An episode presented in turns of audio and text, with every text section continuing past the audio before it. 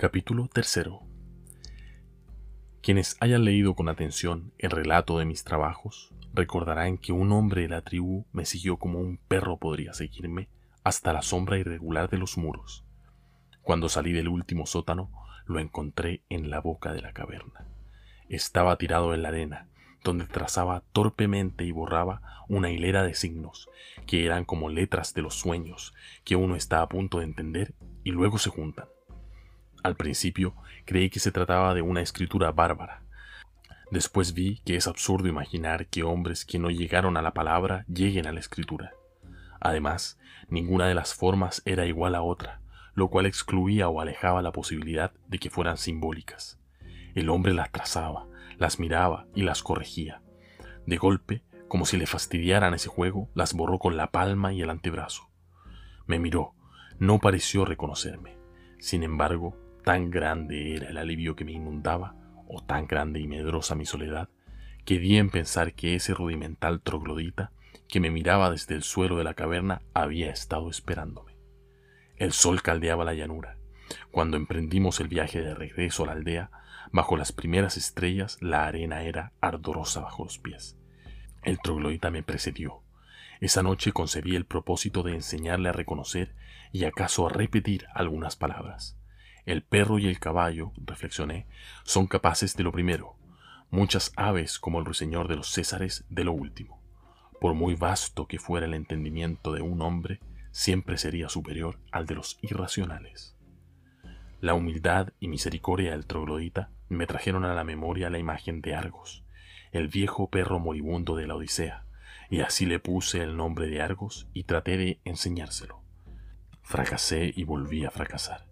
Los arbitrios, el rigor y la obstinación fueron todos en vano. Inmóvil, con los ojos inertes, no parecía percibir los sonidos que yo procuraba inculcarle.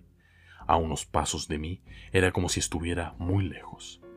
Echado en la arena, como una pequeña y ruinosa esfinge de lava, dejaba que sobre él giraran los cielos, desde el crepúsculo del día hasta el de la noche. Juzgué imposible que no se percatara de mi propósito. Recordé que es fama entre los etíopes que los monos deliberadamente no hablan para que no los obliguen a trabajar, y atribuí a suspicacia o a temor el silencio de Argos. De esa imaginación pasé a otras, aún más extravagantes. Pensé que Argos y yo participábamos de universos distintos. Pensé que nuestras percepciones eran iguales, pero que Argos las combinaba de otra manera y construía con ellas otros objetos. Pensé que acaso no había objetos para él, sino un vertiginoso y continuo juego de impresiones brevísimas. Pensé en un mundo sin memoria, sin tiempo. Consideré la posibilidad de un lenguaje que ignorara los sustantivos, un lenguaje de verbos impersonales e indeclinables epítetos. Así fueron muriendo los días y con los días los años. Pero algo parecido a la felicidad ocurrió una mañana. Llovió con lentitud poderosa. Las noches del desierto pueden ser frías, pero aquella había sido un fuego. Soñé que un río de Tesalia, a cuyas aguas yo había restituido un pez de oro, venía a rescatarme. Sobre la roja arena y la negra piedra yo lo oía acercarse. La frescura del aire y el rumor atareado de la lluvia me despertaron. Corrí desnudo a recibirla. Declinaba la noche.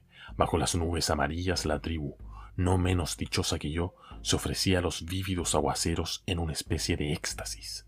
Parecían coribantes a quienes posee la divinidad. Argos, puestos los ojos en la esfera, gemía. Raudales le rodaban por la cara, no sólo de agua, sino, después lo supe, de lágrimas. Argos le grité, Argos. Entonces, con mansa admiración, como si descubriera una cosa perdida y olvidada hace mucho tiempo, Argos balbuceó estas palabras. Argos, perro de Ulises. Y después también, sin mirarme, este perro tirado en el estiércol. Fácilmente aceptamos la realidad, acaso porque intuimos que nada es real. Le pregunté qué sabía de la Odisea. La práctica del griego le era penosa. Tuve que repetir la pregunta.